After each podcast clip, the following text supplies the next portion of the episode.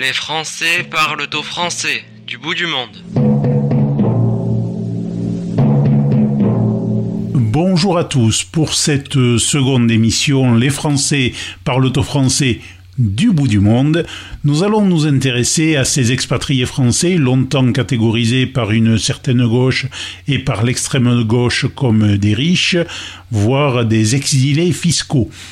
On a encore en mémoire les propos d'Arnaud Montebourg ou ceux d'Emmanuel Macron après son élection à la présidence de la République. Joël François Dumont, bonjour. Pour en parler, nous avons plusieurs invités. Alors, qui sont-ils, s'il vous plaît? Bonjour Jean-Michel. Trois invités en effet aujourd'hui. Le premier est René Desroches, un compatriote qui a été pendant 20 ans à Berlin avant de passer 25 ans en Afrique.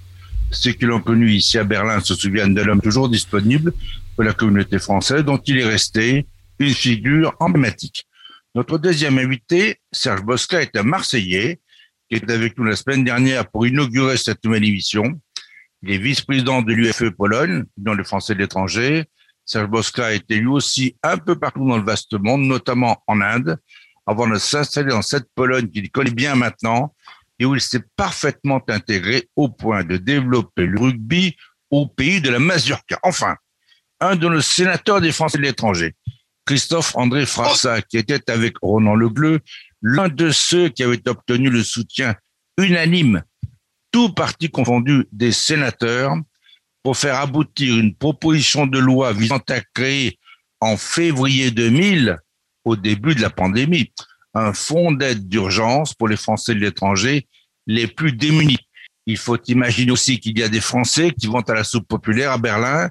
Il faut cesser de se voir la face et se demander enfin, comme eux, pourquoi la France les a abandonnés, alors qu'elle peut se montrer parfois si généreuse avec quelques étrangers. Allez imaginer que les préoccupations électorales ne sont pas très loin.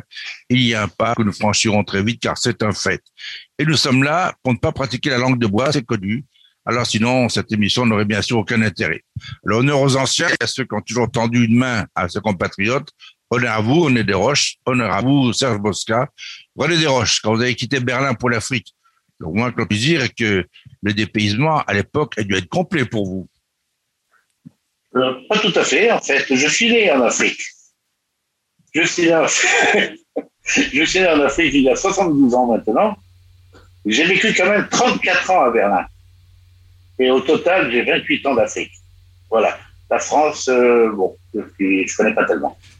Voilà. Euh, et je suis rentré l'année dernière euh, d'Afrique après, 14, après y avoir passé 14 ans, après avoir fait le Nigeria, les deux Congos et Niamey au Niger.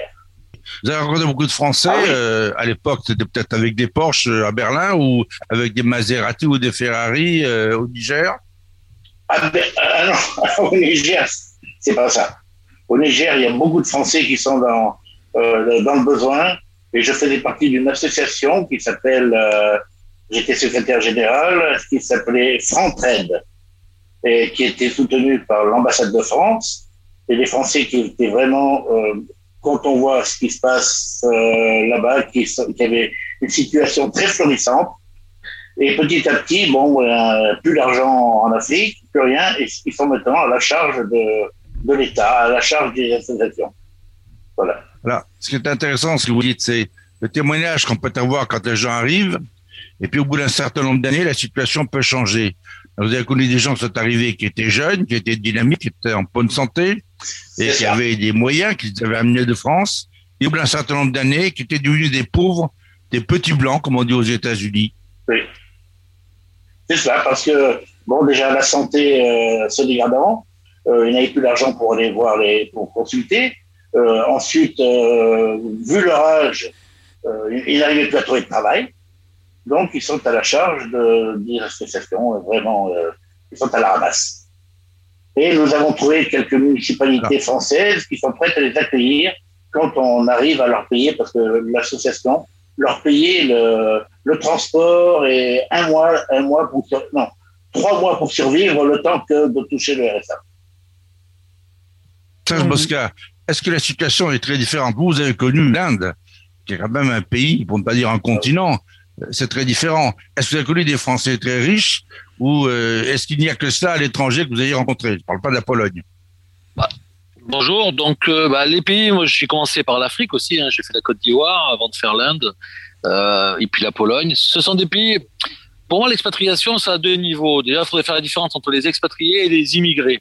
Euh, Aujourd'hui, par exemple, moi, je rentre plus dans la catégorie d'un immigré. Je, je, suis installé en Pologne, donc euh, c'est vraiment de la longue durée. Un expatrié, souvent, il vient pour il est accompagné par sa société qui l'envoie, il part et, les, idées, les installations sont pas les mêmes. Après, souvent, des expatriés se plaisent dans les pays où ils sont arrivés et puis ils s'y installent, ils font euh, font leur vie, deviennent immigrés. Et euh, dans ce cas-là, on va trouver de tout. C'est vrai qu'on a, on, regarde toujours ceux qui ont fait des success stories. Donc en Inde, moi j'avais mon voisin de palier il faisait euh, euh, beaucoup dans il travaillait dans l'habillement. Il s'occupait des habits pour des marques françaises très connues. On était à Madras, hein, Madras ou Chennai, comme on veut, si on veut le dire en indien. C'est un pays, ben, une région qui est connue pour son tissu. Donc lui, ben, c'est sûr, il vivait à un niveau de vie qui était très élevé euh, parce que ben, il avait construit un petit empire là-dedans. Après, on pouvait croiser d'autres personnes qui étaient venues à la poursuite d'un ashram ou je ne sais quoi, et s'est installé et la vie tout à coup devenait beaucoup plus modeste. Alors ils se plaisaient toujours dans ce qu'ils faisaient parce qu'ils étaient venus par conviction aussi. Hein. Pour voir dans les départs euh, à l'étranger, il y a toujours deux solutions, deux types de profils. Il y a le profil euh, euh, qui va partir parce qu'il veut accélérer sa carrière et c'est vrai que c'est un accélérateur de carrière hors du commun. On a plus vite de responsabilités, on a plus vite des hauts salaires, on a beaucoup d'aides parce qu'on n'a pas de problème de logement. Les, les boîtes prennent tout en charge. Pour les jeunes familles, ça peut marcher aussi. Pour les couples, des fois, pas le problème du partenaire qui ne travaille pas toujours et qui peut créer des tensions dans la, dans la famille, le reste du temps, il faut être clair qu'une euh, expatriation euh, accélère beaucoup d'événements et apporte de l'argent au couple. Ce qu'on oublie souvent de dire aussi, et moi je me rappelle quand j'étais jeune, c'est que les gens ne voient pas non plus les coûts induits par une expatriation. C'est-à-dire que même si la société qui nous envoie paye beaucoup de choses, des fois on a droit qu'à un seul retour, voire deux.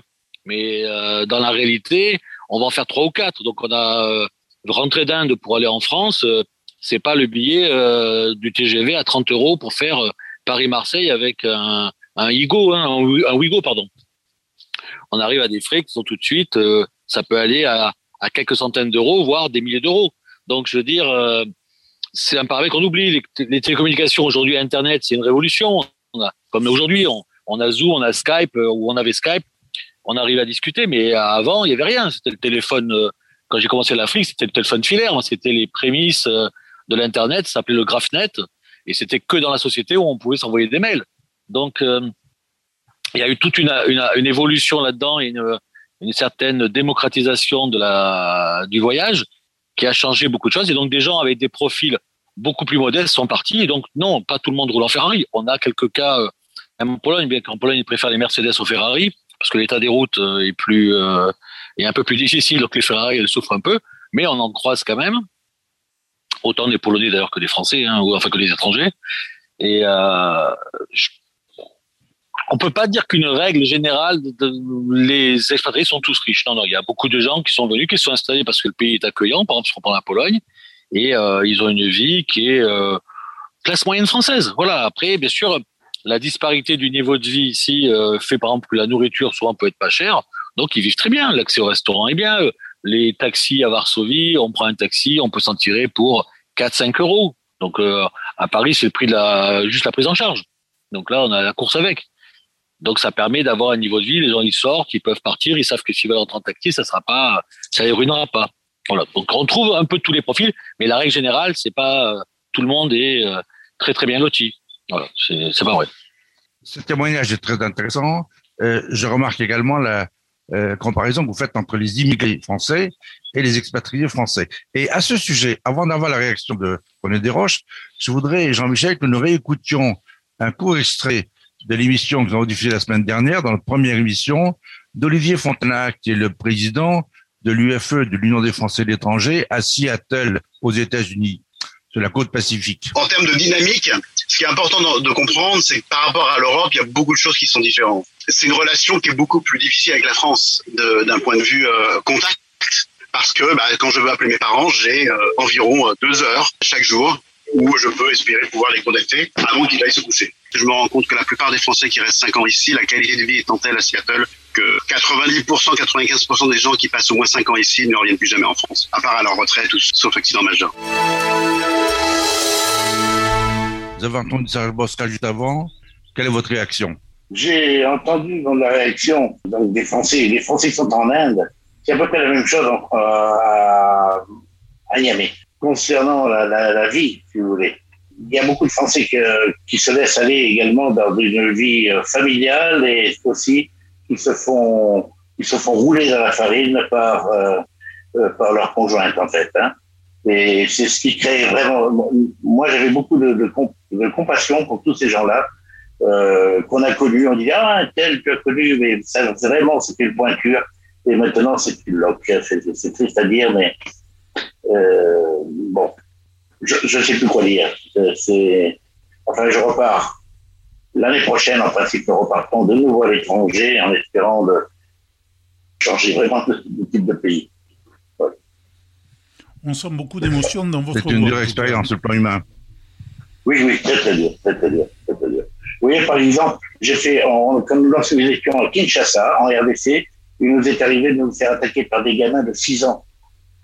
Donc, on s'est fait attaquer quand, quand, quand, il y en a un en face de vous, ça va. Quand il y en a 20 autour de vous, eh ben, c'est foutu. Hein. Mais quand vous dites attaquer, ça signifie quoi? C'est-à-dire que vous êtes en train de rouler, par exemple, vous êtes un feu rouge, vous avez toute une troupe de gamins qui se mettent autour de la voiture, qui s'allongent devant la voiture, alors vous ne savez pas ce qu'il en est. Au bout d'un moment, vous n'osez plus, vous n'osez plus avancer. Alors, il y a, vous sortez de la voiture pour voir ce qui se passe, et c'est là que vous tombez tous dessus. Hein, c'est ce qu'ils appellent les chégués. Hein, c'est les enfants de la rue, et puis il y en a de plus en plus à Kinshasa. Et ça, c'est terrible. Et évidemment, avec la pauvreté locale, vous êtes des cibles privilégiées. Absolument, absolument. D'ailleurs, euh, à Kinshasa encore maintenant, on y était, euh, le sénateur Fassal, on l'a rencontré lorsqu'il est venu me voir là-bas. Euh, c'est vrai, vous ne pouvez pas sortir de votre maison sans un garde du corps. Lorsque vous allez au restaurant, les portiers du restaurant viennent vous chercher à la voiture. Et puis, bon, euh, vous accompagnent dans le restaurant et vous accompagnent à la voiture. Hein, et tout de suite, hop, on ferme les portes. Hein. Ça, c'est l'insécurité. Même au Nigeria, je n'ai pas connu ça. C'est-à-dire qu'en France, cette situation n'est pas brillante, hein, d'après ce que l'on sait. Euh, certes, oui. on est quand même plus heureux, si je comprends bien, et, et plus sécurisé quand on vit en Pologne ou en Allemagne. Ah bah l'Allemagne, c'est clair que c'est bon, c'est enfin l'Allemagne on est au même niveau que la France. On va pas dire qu'il y a pas de risque, mais c'est pas des c'est pas ce qui prédomine le plus. Quant à la Pologne, la Pologne c'est un pays très très tranquille. On se promène, on fait ce qu'on veut. Même la tranquillité, elle va même plus loin. Il y a un respect de la police de manière générale parce qu'ils font tout pour être respectueux. C'est-à-dire qu'un policier vous arrête même en plein excès de vitesse, il vous tombe pas dessus avec un ton condescendant, il vient vous voir. Première chose qu'il fait, il se présente il donne son nom, son prénom, et après il nous demande, bah, il nous montre ce qu'on a fait de mal, et puis voilà.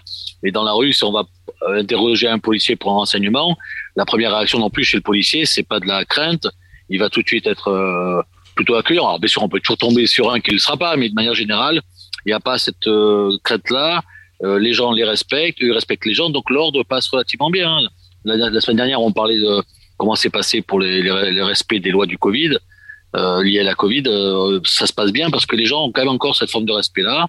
Et donc, ça permet d'avoir bah, une tranquillité d'être. Hein. On, est rassuré, on est tranquille. Après, il y a des débordements. Il y a beaucoup de hooliganisme en Pologne. Mais voilà, bon, on en trouve aussi en France, larvé. Donc, on n'a pas un sentiment d'insécurité par rapport à ça.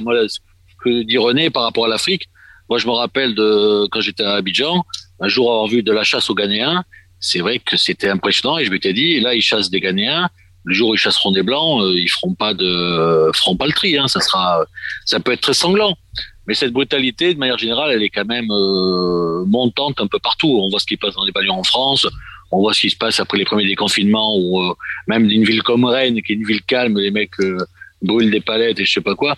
Il y a un besoin de défoulement. Peut-être qu'il faudrait chercher à comprendre les sources. C'est pas le sujet de notre émission, mais les, les, gens oublient les simplicités euh, dans le bien-être et pour faire des choses simples. Je précise... Pour venir à la Pologne, il n'y a pas de risque. Je préciserai quand même, Serge, si vous me le permettez, que pour Rennes, les palettes brûlées, c'était pour faire un feu de joie, ça n'était pas une, une manifestation d'hostilité vis-à-vis d'une quelconque autorité. Mais forcément, à l'heure à laquelle ça a été fait, ça s'est prolongé au-delà de l'heure théorique du couvre-feu. Oui, puis la, la Saint-Jean, c'est le 21 juin. Donc, euh, moi, je, encore une fois, c'est ces débordements-là, que ce soit dans des stades ou ailleurs, j'en ai, j'en ai vécu dans ma vie. Et je pense que la manière de d'être euh, fait que ça peut partir dans un sens ou dans l'autre. Mais je ne dis pas ça pour critiquer les Rennais, loin de là. C'est juste que voilà, on sent des fois le, les, les, gens confondent un peu retour à la normale, liberté, ma liberté où elle s'arrête. Ils oublient des, des, des, des, fondements simples. Moi, j'ai mon fils là qui est en soirée avec moi. Des fois, on me demande qu'est-ce que j'ai appris à mon fils. J'ai dit, bah, une des règles, c'est euh, ma liberté s'arrête là où commence celle des autres. Et je pense que cette simple règle fait que ça évite beaucoup de problèmes dans la vie de tous les jours. Voilà. Euh, et euh, dans, dans la vie en Pologne, hier, on avait une réunion, parce que comme disait Joël tout à l'heure, Joël François, on a on est en période électorale, donc il y avait il y avait un meeting un peu partout en Pologne. Bon, bah, ça s'est fait dans un lieu normal, sur une terrasse. Les gens étaient contents, c'était tranquille. Euh, on a parlé euh, tard le soir parce qu'on n'a pas de couvre-feu en Pologne. Euh, tout se passe bien. On arrive à faire des, des relations normales avec les gens. et donc voilà, c'est des, des rencontres qui sont très sympathiques, très naturelles et qui permettent de communiquer. Et la remarque qu'on avait, c'est que comme les gens font un peu un, un tour de Pologne pour rencontrer d'autres personnes, ben, ils disaient qu'ils découvraient d'autres personnes, ils voyaient d'autres euh, gens qui vivaient ailleurs, qui n'étaient pas toujours sous les feux de la lumière, parce que les Français intégrés, des fois en Pologne, sont tellement intégrés que bah, ils se sont éloignés, puisque, euh, comme on disait un peu, la France les a pas abandonnés, mais les a un peu oubliés, on va dire. Et donc, euh, quand ils n'ont pas de besoin d'aller faire un passeport, bah, ils vivent dans leur ville, où ils ont tout ce qu'ils veulent autour de eux, et donc ils vivent très bien avec ça, sans avoir besoin de aller chercher des contacts. Tu peux, typiquement franco-français, ils vivent euh, tranquillement dans un monde qui les a acceptés. Voilà, donc euh, sans risque et tranquille. Alors, depuis janvier 2020, nous traversons une période extrêmement difficile, une pandémie euh, très grave qui a fait plus d'un million de morts dans le monde, plus de 100 000 morts en France. je crois que c'est intéressant d'écouter le sénateur Frassa.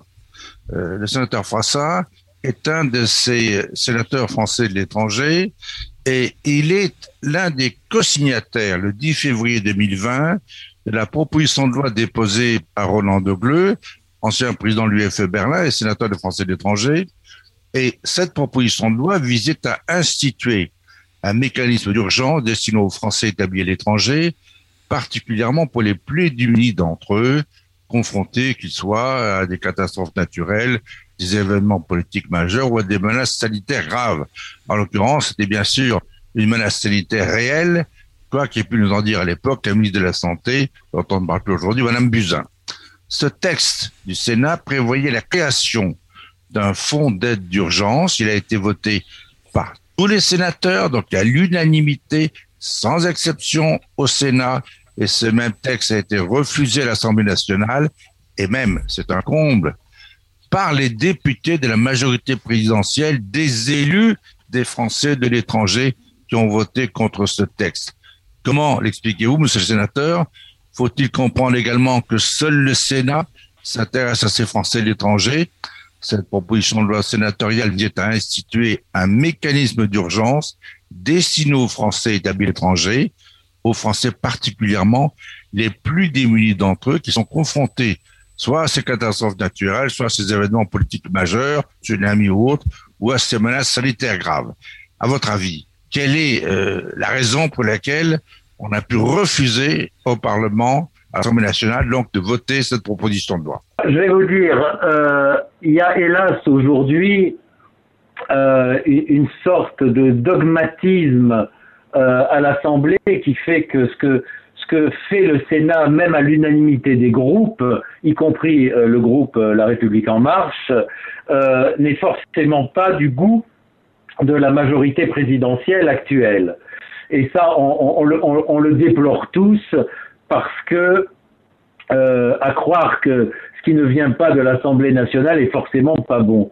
Euh, pour en revenir à la création de, de ce fonds d'urgence pour les Français de l'étranger victimes de catastrophes naturelles ou d'événements politiques majeurs, euh, évidemment, c'est une avancée euh, qui est importante pour euh, euh, les 3 400 000 Français dans le monde. Et mon ami Ronan Legleu, lorsqu'on en a parlé ensemble et qu'il m'a dit qu'il souhaitait qu'on porte ce texte ensemble, puisqu'il il, il, m'a demandé d'être co-signataire de, de, ce texte, je crois que je, si ma mémoire est bonne, je suis même le premier co-signataire après lui euh, de ce texte.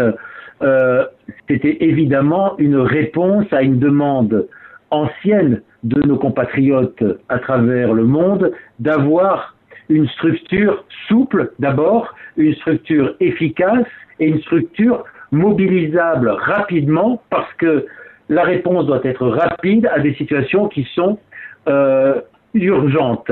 Euh, pas, non, et pas comme à chaque fois créer euh, 40 000 euh, comités théodules, euh, se mettre à réfléchir, à faire des organisations de réunions, etc., et avoir une réponse qui tarde à venir parce que euh, quand il y a urgence, il faut que la réponse soit efficace, rapide, et surtout euh, que la réponse puisse aider nos compatriotes. Et on l'a vu dans la crise du coronavirus, c'est euh, la réponse qui a été mise en place par les pouvoirs publics n'a pas été à la hauteur de l'urgence euh, et des besoins de nos compatriotes avec euh, des aides sociales qui étaient en fait les, les aides sociales habituelles euh, améliorées en termes budgétaires, mais avec la même complexité que l'on avait pour, euh, euh, j'allais dire, les aides sociales en temps normal. Et c'est pas ce qu'attendaient nos compatriotes. Donc, ce qu'on a voulu euh, avec cette loi, c'est avoir un mécanisme euh, comme euh, on n'a pas inventé, j'allais dire, on n'a pas réinventé la roue, on n'a pas réinventé euh, euh, le système d'induction d'eau, euh, on, a on a juste transposé euh, des systèmes qui existent déjà, qui ont fait leurs preuves, qui sont les systèmes d'aide à nos compatriotes quand il y a des catastrophes comme en Outre-mer, avec des réponses des services publics qui sont immédiates, avec un mécanisme qui est immédiat pour les aider.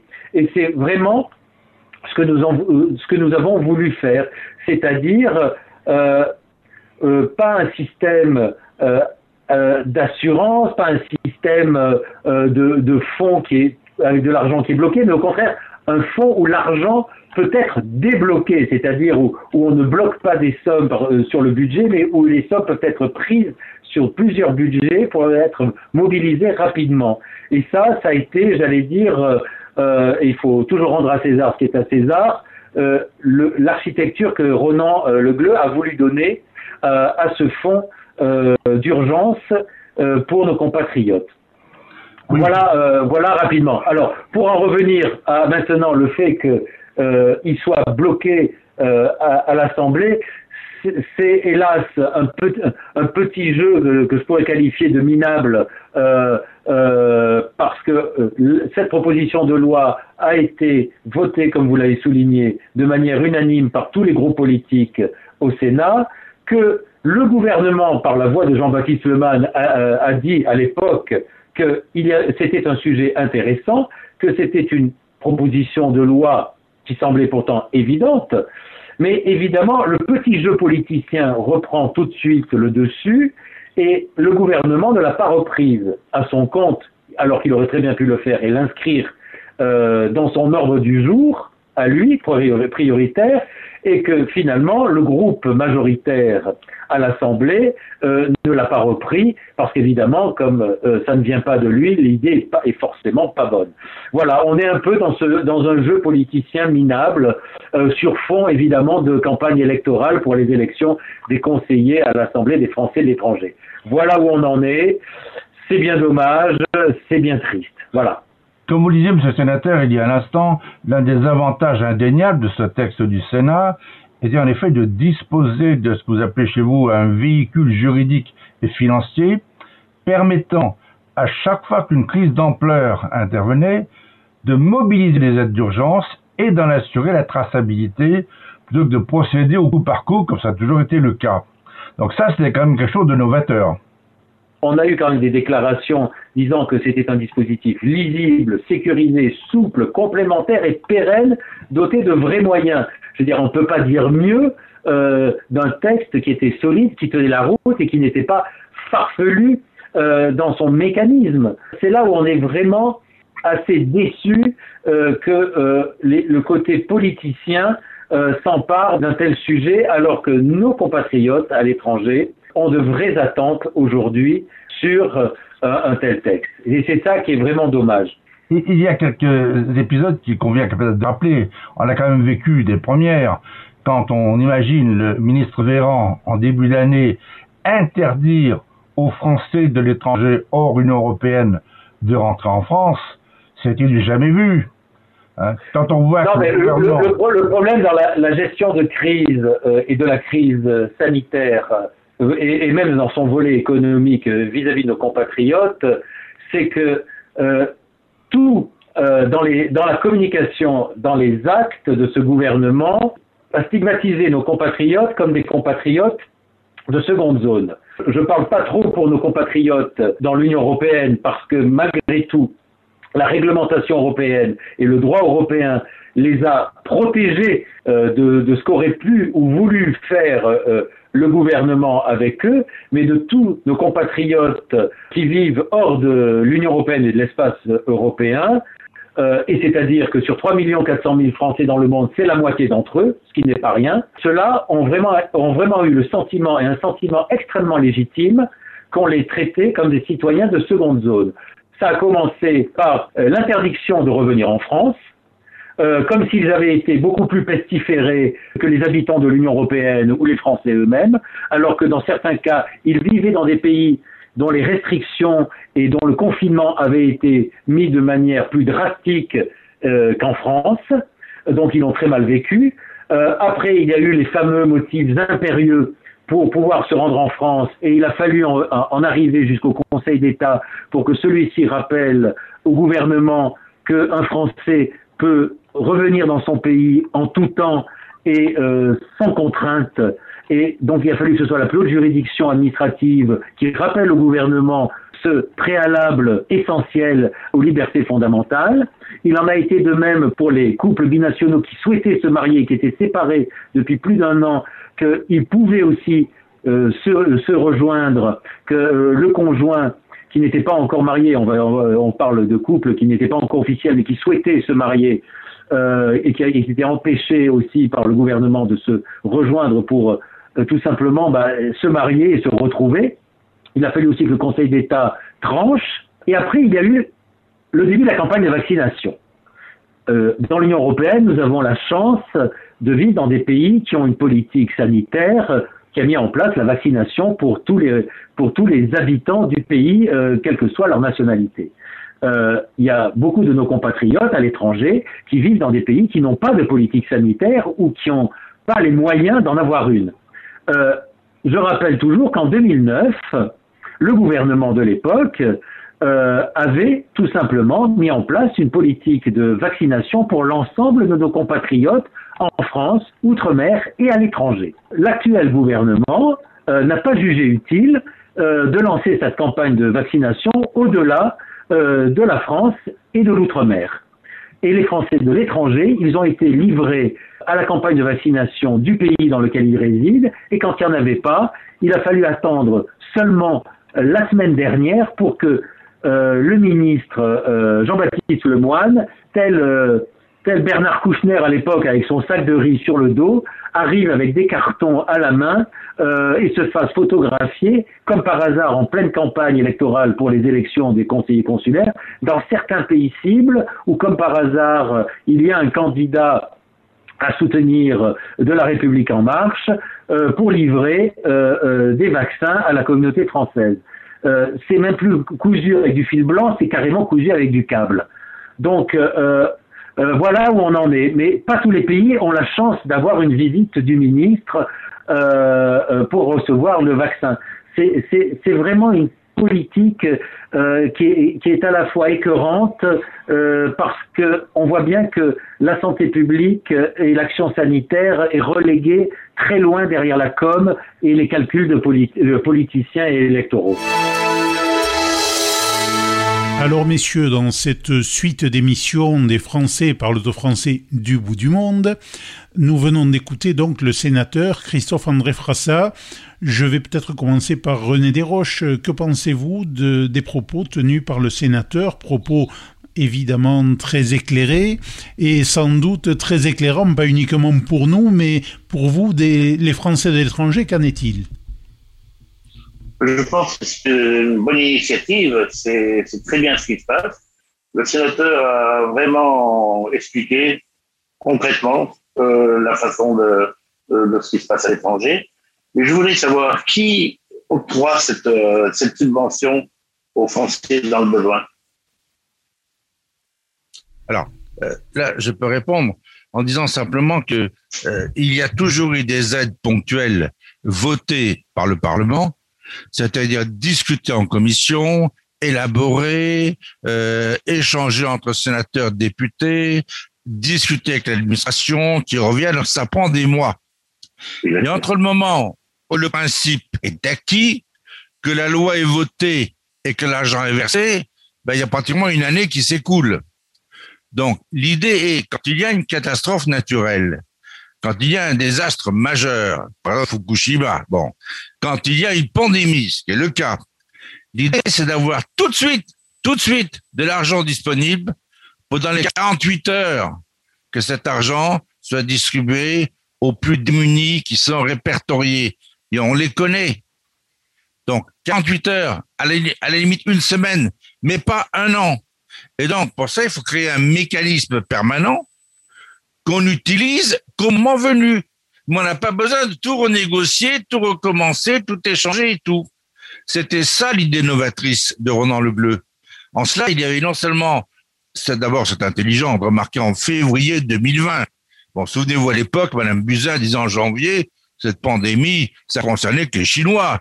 Elle a quand même vécu des grands moments entre le ministre qui euh, se livrait des échanges avec son téléphone avec une jeune femme qu'il ne connaissait pas pour lui envoyer des parties intimes de son, son individu, de ministre. Bon, entre la folle furieuse qui était porte-parole du gouvernement, la Cibette, Cibette, comme on l'appelle, Cibette l'a bien nommée, qui heureusement a disparu des écrans. Bon, entre ces gens-là et Madame Buzyn, euh, Madame Buzyn qui disait, alors voyons, c'est une maladie, on n'est pas concerné, c'est bon pour les Chinois. C'est quand même dramatique.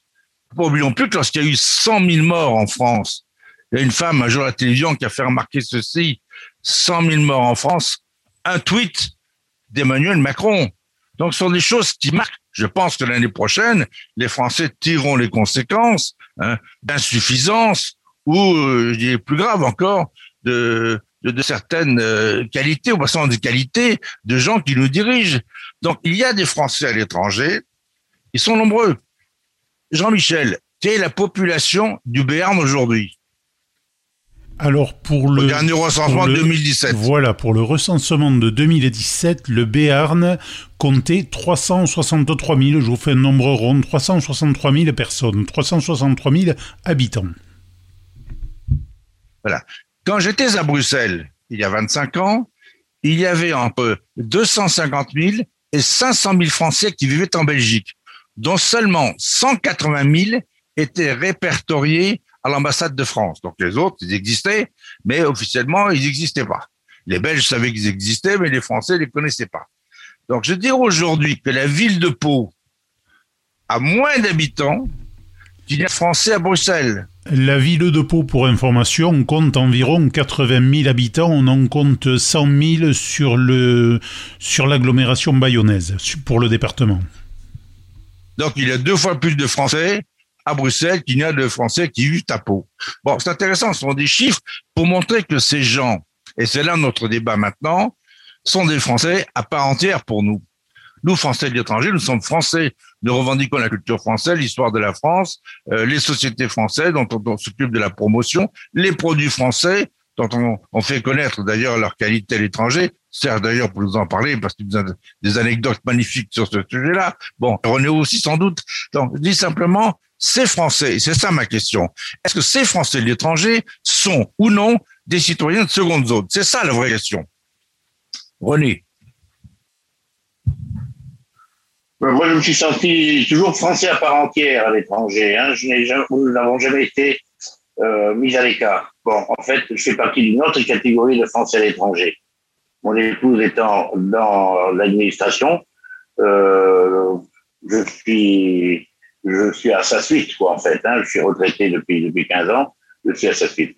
Bon, mais euh, mais ma question, la question que je posais tout à l'heure, qui octroie, comment sont données ces, ces aides aux Français en, en difficulté? Est-ce que c'est géré par l'ambassade? Non, l'ambassade participe dans la mesure où c'est à l'ambassade de faire connaître le nombre de gens qui sont dans une situation précaire. Mais la proposition de Ronan Le était intéressante parce qu'elle associait le Conseil d'État dès le début à la définition des critères. Et enfin, chose tout à fait novatrice, le Sénat s'occupait de la traçabilité du versement des fonds. Autrement dit, c'est quelque chose de tout à fait novateur. On crée un train avec des rails, le train est en gare, et si on en a besoin, il démarre tout de suite. Et il sait où aller parce que les gens sont connus. Peut-on faire un parallèle ou peut-être une opposition de situation avec la Pologne Serge Bosca, vous nous avez déjà largement parlé de la situation polonaise, mais en comparaison, les Français en difficulté, en trouve-t-on? Sont-ils nombreux là-bas? Bah, Des Français, oui, qui ont des, des, vies, on va, comme je disais tout à l'heure, un peu plus modestes, on va en trouver. Mais la Pologne, on est quand même au sein de l'Europe. Donc tout à l'heure, quand on parlait des politiques, par exemple, euh, euh, par rapport à la pandémie, il y a comme j'avais expliqué la semaine dernière, il n'y a pas eu de différenciation. Se faire vacciner en Pologne en tant que Français, ça ne pose aucun problème. C'est juste à s'inscrire sur la page euh, euh, de locale et puis on recevait notre notre invitation. Il n'y avait pas de distinction. Ça, c'est ça marche bien.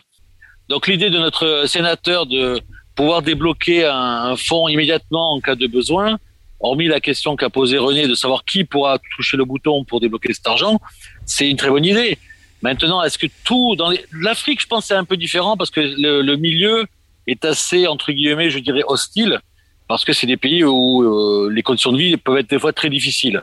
Il y a vraiment des beaucoup plus de maladies qui traînent. On va parler de la du paludisme ou d'autres choses qui font que euh, il faut quand même suivre les gens. Donc là, je me rappelle, moi, quand j'étais en Afrique, c'est vrai que l'ambassade euh, s'occupait bien de ses oies. Quand on est dans des pays plus développés comme la Pologne, aujourd'hui, qui a quand même rattrapé beaucoup de son retard après le, post-communisme. Aujourd'hui, euh, on nous laisse un peu à notre euh, dans notre libre arbitre de faire un peu ce qu'on veut, parce que euh, les, en local, on a beaucoup d'aide, et donc je ne suis pas persuadé que tous les Français qui sont dans le besoin sont aussi bien répertoriés que ça en Pologne. Euh, donc c'est très intéressant de pouvoir débloquer quelque chose. Mais après, euh, si on prend l'exemple de la pandémie, euh, je ne vais pas revenir sur les, les différents couacs et loupés du gouvernement je pense quand on regardait tous les gouvernements de tous les pays d'Europe, ils étaient tous un peu à la ramasse. Euh, ils savaient pas vers où aller. Ils ont fait des espèces de conseils euh, avec des spécialistes, des scientifiques, comme ils disaient. Si on mettait un peu de, des fois de distance, de pragmatisme, voire de cartésianisme dans leur manière de penser, on voyait très bien qu'ils étaient très très loin de la réalité. Et euh, ils changeaient, se contredisaient au fil des, euh, des communiqués qu'ils faisaient. Donc, euh, on aurait débloqué de l'argent tout de suite, peut-être en février 2020, euh, il aurait servi à rien. C'est ça aussi le risque. Et dans ce cas, le fonds, il n'est pas non plus euh, euh, le, le fonds est sans fond, ça sonne bien. Mais je veux dire, c'est un peu ça. Il, il, le, le, le, puits n'est pas éternel. Il faut bien limiter et trouver quelque chose. Donc, aider ces gens qui n'ont pas les moyens de venir, qui n'ont pas moyen d'avoir accès à un vaccin. C'est sûr que l'ambassade, si elle est informée, doit avoir un temps de réaction qui dépasse euh, qui ne dépassent pas le, le, mois ou la quinzaine de jours. Mais maintenant, euh, on peut pas non plus leur donner tous les griefs. Ils ont montré euh, leurs leur, leur limites dans le pouvoir décisionnaire. Mais ça, on le trouve à plein d'endroits. Est-ce que les gens que l'on met à des postes clés ont toujours les bonnes compétences Est-ce que c'est pas des fois du clientélisme des copains qu'on a promus en se disant il se passera rien et puis le jour où il se passe quelque chose, là on voit que la personne n'est pas apte à prendre la bonne décision dans les situations euh, critiques particulières, euh, euh, c'est là où on voit vraiment le, le, fond des gens. Et pas tout le monde est apte à être un vrai manager, un vrai décideur. Ça, c'est pas vrai. C'est pas vrai. Donc, cette crise a démontré la limite de beaucoup de personnes. Le drame, c'est que même un an après, on n'a pas tiré des conclusions. Moi, c'est plus ça qui m'inquiète. Quand je vois des espèces de personnes à des postes clés qui se sont contredits cinq ou dix fois pendant la, la période de un an, c'est beaucoup trop et on devrait faire autre chose avec eux. Alors Joël François Dumont, bon, ces, contradictions, nous en avons largement parlé pendant l'année écoulée dans le cadre de notre autre émission du lundi, les rendez-vous de l'Actio Scanner. Euh, nous en avons souri quelquefois malgré le côté dramatique de la situation, mais rapporté à la situation propre des Français de l'étranger, euh, que peut-on dire? Et puis il nous faut avancer dans le débat, donc je vous laisse avancer aussi. Alors euh, oui, ce que je viens d'entendre de la bouche du sénateur français, que je ne savais pas d'ailleurs, c'est qu'en 2008, c'était Sarkozy qui était président, lorsqu'il y a une pandémie, la France a envoyé pour tous ces Français à l'étranger des vaccins pour les vacciner. Et qu'on avait promis à l'ambassade de France ici en mars dernier hein, qu'on allait vacciner les Français. Et quand on s'est renseigné ici à l'ambassade, on a fait comprendre que, hein, je sais pas qui a eu cette idée connue, il n'était pas question. Mais le plus grave encore, c'est qu'on a appris qu'en janvier dernier, les diplomates, les fonctionnaires dans nos ambassades de France en Europe ont reçu un mail pour leur interdire de rentrer en France pour essayer de s'y faire vacciner. Là, les bras m'en sont tombés. Donc, non seulement on a interdit aux Français hors Union européenne de rentrer en France, on a interdit aux diplomates et aux fonctionnaires français qui d'un coup d'avion peuvent faire un aller-retour d'essayer de se vacciner en France euh, en étant dans des pays souvent où il n'y a pas de système de santé qui fonctionne. La Pologne, ça fonctionne, l'Allemagne, ça fonctionne parfaitement, l'Angleterre, ça fonctionne encore, mais il y a des pays où il n'y a rien. Et donc, ces Français, on leur a interdisé de rentrer en France pour se faire soigner. C'est extraordinaire. Quand on sait qu'il y a quelques mois, l'Assemblée nationale a retiré la carte vitale de France retraités en Allemagne, pas tous, mais d'une catégorie de retraités, on se demande vraiment s'il n'y a pas une chasse aux Français de l'étranger. Et curieusement, depuis trois semaines, pour la première fois en quatre ans, nous avons tous individuellement reçu une lettre du président Emmanuel Macron disant que l'amour qu'il a pour les Français de l'étranger, c'est vrai que 3 300 000 personnes qui votent l'année prochaine, quand on risque d'avoir un très gros déficit l'année prochaine en voix, eh bien, il faut peut-être aussi penser à ces 3 300 000 qui préfèrent la différence. Et du coup, on a maintenant, depuis une semaine, le secrétaire d'État aux affaires étrangères, Jean-Baptiste Lemoine, qui va avec des avions du gouvernement, quelques caisses avec, euh, disons, des, vaccins à l'intérieur ou de médecins, pour vacciner devant une caméra, bien sûr, hein, euh, là où il y a un candidat LRM, dans certains pays, quand même, de qui se René Desroches, en Afrique, d'après ce que j'ai pu lire dans la presse, les Africains ont été assez distants avec le vaccin, et en priorité, ceux qui se sont fait vacciner, parce qu'il y en avait des vaccins, c'était les étrangers en Afrique. C'est ce que vous avez lu également? Euh, Je ne peux pas, pas m'exprimer sur ce sujet. Ça fait deux ans que je suis rentré en France, donc je n'ai pas connu euh, il n'y avait pas, il n'y avait pas de Covid encore. Bien que j'ai une amie qui est chef, euh, chef de clinique à Kinshasa, qui me dit de toute façon le vaccin à Kinshasa, on n'est pas beaucoup touché, on n'est pas tellement touché. Et puis moi, je prescris toujours les, les chloroquine. Et ça marche très bien. Voilà. Avant le, avant le Covid, l'Afrique a été touchée par une énorme épidémie qui a duré traîner pendant des mois d'Ebola. Est-ce que vous étiez dans une zone concernée? Non, absolument pas. C'était dans le nord de, Joël Serge Bosca, comment ça s'est passé en Pologne? Comment est-ce que les Français là-bas sont fait vacciner? Alors la Pologne, il y, a eu, euh, on va dire, deux mouvements pour ça. Il y a des gens qui, dès le début de la, de la pandémie, quand il a commencé à avoir après des premiers vaccins, c'est-à-dire le janvier de, de, cette année, euh, ils ont dit, euh, moi, dès qu'il y aura un vaccin, je suis preneur. Autant des Polonais que des Français. Donc là, les, quand les vaccins sont arrivés sur le sol polonais début mars, pour la plupart, on va dire, les, ils ont fait la règle, ben, les personnes les plus à risque, donc les personnes âgées, ainsi de suite, les malades qui avaient des maladies, euh, euh, d'une seconde maladie, donc qui avaient un risque de comorbidité.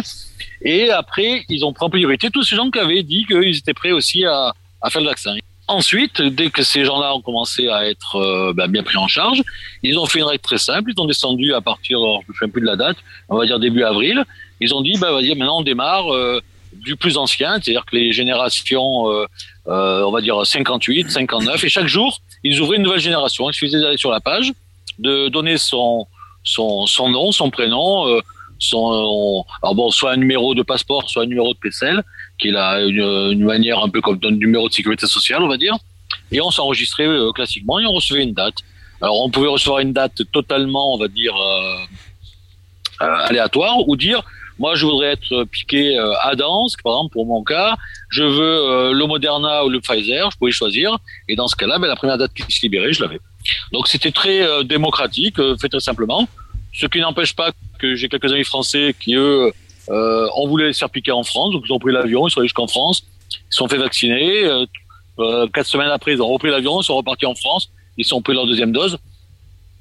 On va dire, on a vu tous les modèles, mais globalement, la, la Pologne n'a fait aucun distinguo pour les euh, ressortissants sur le sol polonais. Quoi. Ils ont pris tout le monde. Après, les gens qui ne veulent pas être vaccinés, bon, aujourd'hui, il n'y a pas la chasse spécialement à ces gens-là. Hein, on les laisse. Euh, tant qu'ils suivent les règles de mettre un masque dans les lieux clos, euh, encore une fois, sont assez libres. ça se passe bien. Ils ont ouvert les, les, les, terrasses. Hier, j'étais dans une soirée, je passais à 1h du matin près d'un endroit qui est assez, on va dire, animé à Dansk Bon, là, j'ai vu quelques milliers de personnes vraiment serrées les uns contre les autres.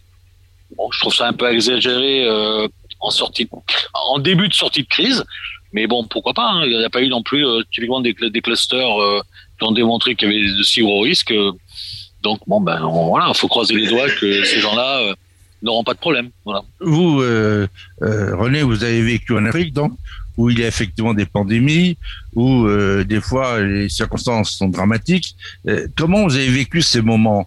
Comment est-ce que la communauté française euh, s'est organisée quand il y a eu ce genre de problème? En fait, euh, les communautés françaises, partout où je suis passé, ont été très protégées et on a, on s'est même pratiquement pas rendu compte de ce qui se passait localement en fait. Et les autorités locales, euh, à à Niamey où vraiment on n'a pas fait grand chose pour leurs ressortissants. Euh, non, mais nous, en, tant que, que qu'expatriés, on n'a rien vu. Un peu comme en 2008 en France, où personne ne s'est rendu compte qu'on vivait une pandémie. hein. Mais quand même, c'était une époque extraordinaire. À l'époque, en 2008, la France a vacciné tous ses expatriés. Comment dit, il fallait un jour tirer les leçons de cette pandémie coronavirus euh, 2020 à 2021, en espérant qu'il n'y a pas failli rajouter 2022. Mais donc, je pense que euh, il est intéressant de comparer ce qui a été fait dans tel ou tel pays, de voir comment on a trouvé des solutions et surtout de s'organiser parce qu'hélas, tout le monde prédit partout de nouvelles pandémies.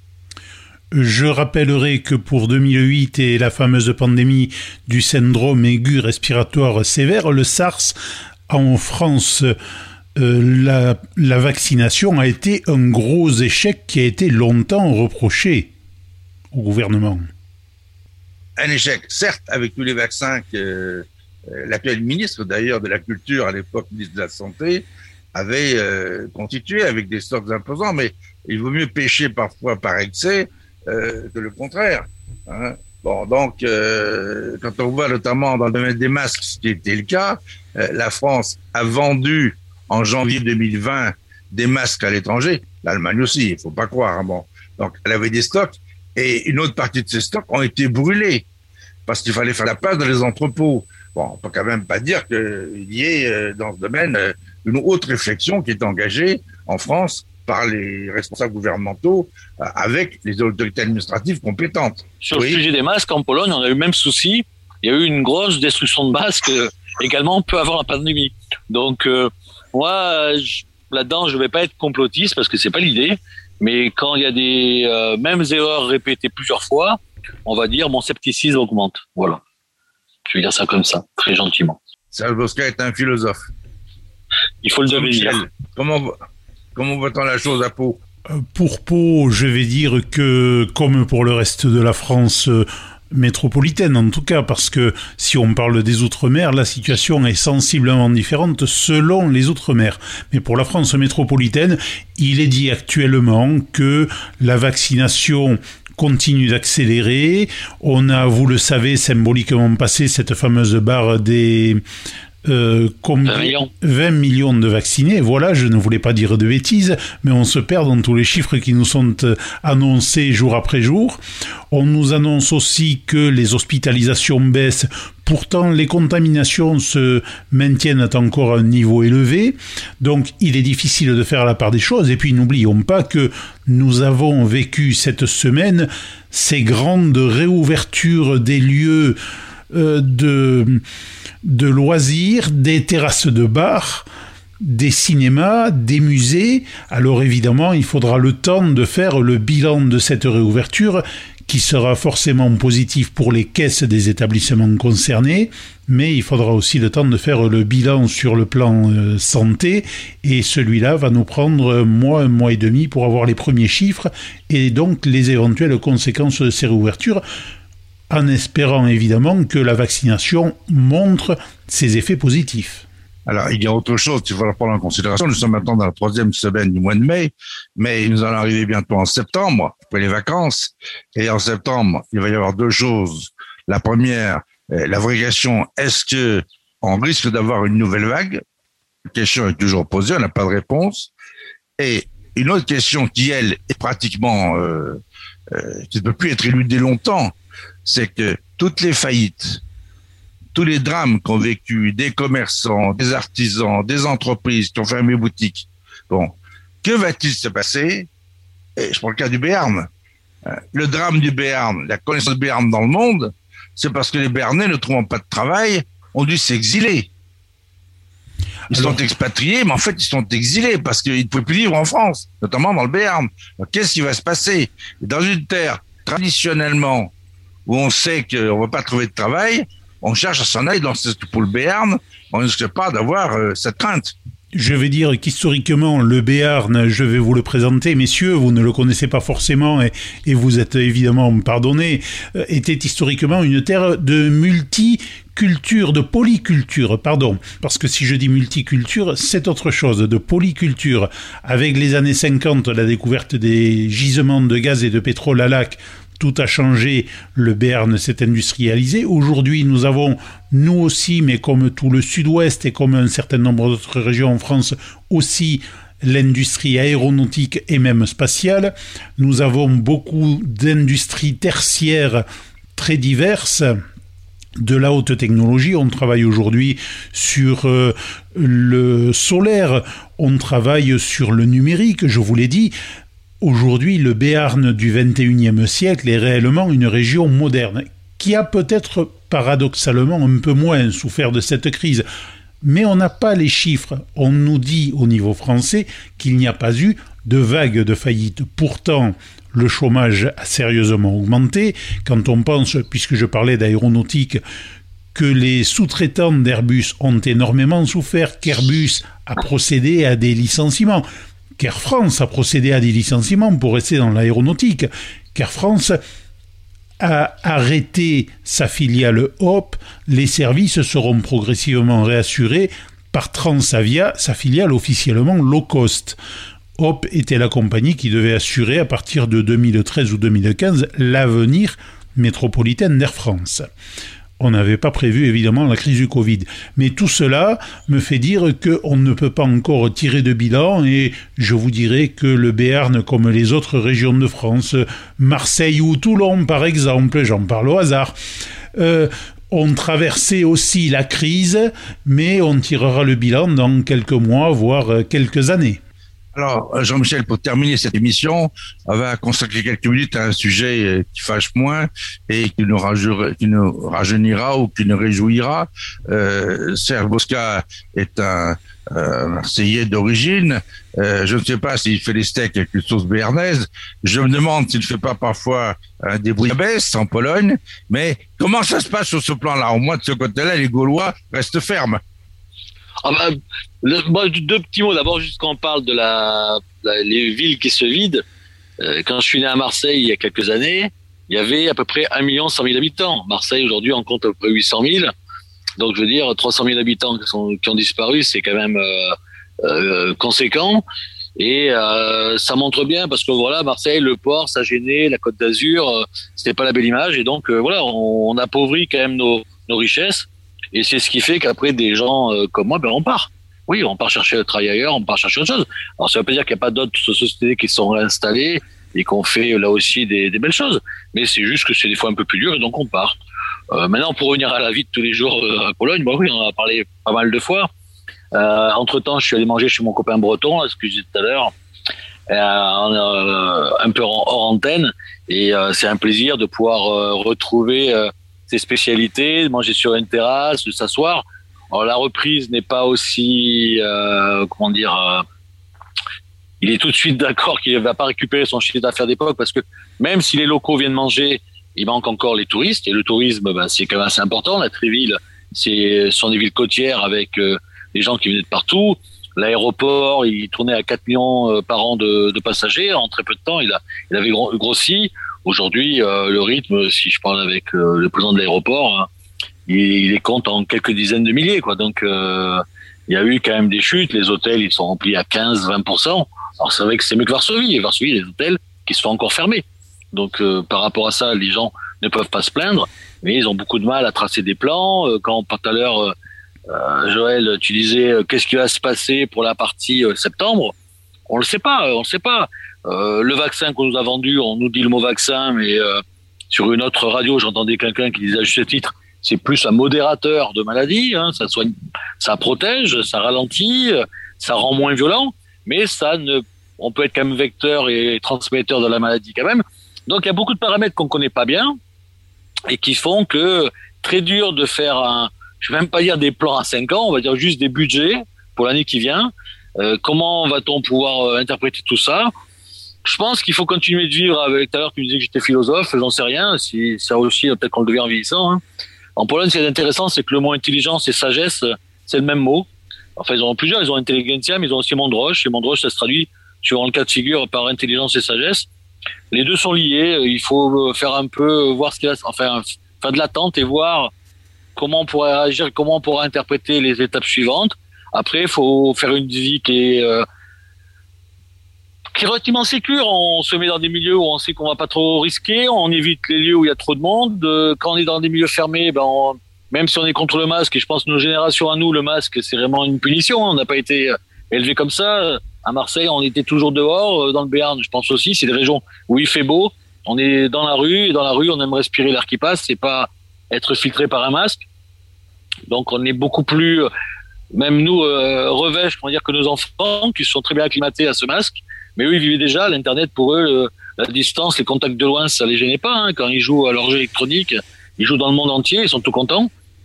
Nous, on aimait bien euh, aller dans la cour et jouer avec une balle, hein, une vraie, une balle physique, même si elle était euh, pas forcément un super ballon. On aimait bien le pousser dans tous les sens. Donc voilà, je pense que c'est aujourd'hui, on, on a la croisée de, de changements qu'on pouvait pas prévoir, qu'on voyait des fois dans certains films, mais pas plus. Voilà. Donc. Euh, René Desroches, même si vous nous avez parlé des Français qui sont, on va dire, déshérités à l'étranger, euh, peut-être une petite euh, notion de gastronomie lorsque vous étiez en Afrique quand même, parce que vous avez dû aussi avoir de bons moments, je suppose. Est-ce que c'était de la cuisine française ou de la cuisine locale? Parce que c'est important aussi de savoir comment vivent les Français dans le pays où ils se trouvent. Non, sur le plan gastronomique, il n'y a pas de problème. ce que j'ai oublié de préciser au départ, c'est que les Français, par, exemple à Niamey ou même à Kinshasa, euh, on vit dans, dans des campagnes. On est tous ensemble. il, y a, une dizaine de villas euh, avec des grilles. On est gardé vraiment vidéo, vidéo, caméra. Et donc, on vit entre nous. Donc, bien sûr, euh, il y a toutes les régions de France qui sont là et on s'invite entre nous. Donc, si vous voulez, on ne sort pas beaucoup. Donc, on mange français. Ça, c'est clair. Alors, vous ne dites pas. Et, euh, on mange bien. Alors, vous avez remarqué que Serge Bosca, qui pourtant est prolixe sur ce sujet-là, aujourd'hui n'a pas à nous, nous dire si en Pologne, les Français mangeaient de la sauce béarnaise avec leur steak. Alors, qu'en est-il en Afrique? Euh, On mange de la sauce béarnaise euh, avec des steaks, oui. Mais on mange également tout le bourguignon, euh, enfin, toutes les spécialités françaises. On, a même, on fait même de la choucroute. Il y a même des personnes qui font leur choucroute eux-mêmes, le chou. Hein, y a pas bouillabaisse également Bouillabaisse également Une bouillabaisse également Ah oui, bien sûr. Moi, j'en ai fait plusieurs fois. Si vous voulez, on est près des... Il y a, y a Cotonou à côté, qui, le Bénin, qui nous envoie euh, leurs poissons, et on peut faire ce qu'on veut, quoi. Alors, messieurs, sur ces... Pour envoyer Serge Mosca, hein, pour, pour voir s'il y a une évolution depuis la dernière fois qu'il était là-bas sur, ah, ces, sur ces belles notions, sur ces goûteuses notions, je vais malheureusement être obligé de mettre un terme à cette seconde émission et nos auditeurs vont regretter que nous fermions déjà cette deuxième très belle page des Français parlent au français du bout du monde. Je vous remercie à tous. Encore un grand merci à la Pologne que nous avons retrouvée pour la deuxième fois. Et puis, grand merci à un voyageur français qui n'a pas passé beaucoup de temps en France, mais qui peut de très belle façon nous parler des pays qu'il a traversés et dans lesquels il a vécu ailleurs dans le monde. Merci beaucoup. Merci.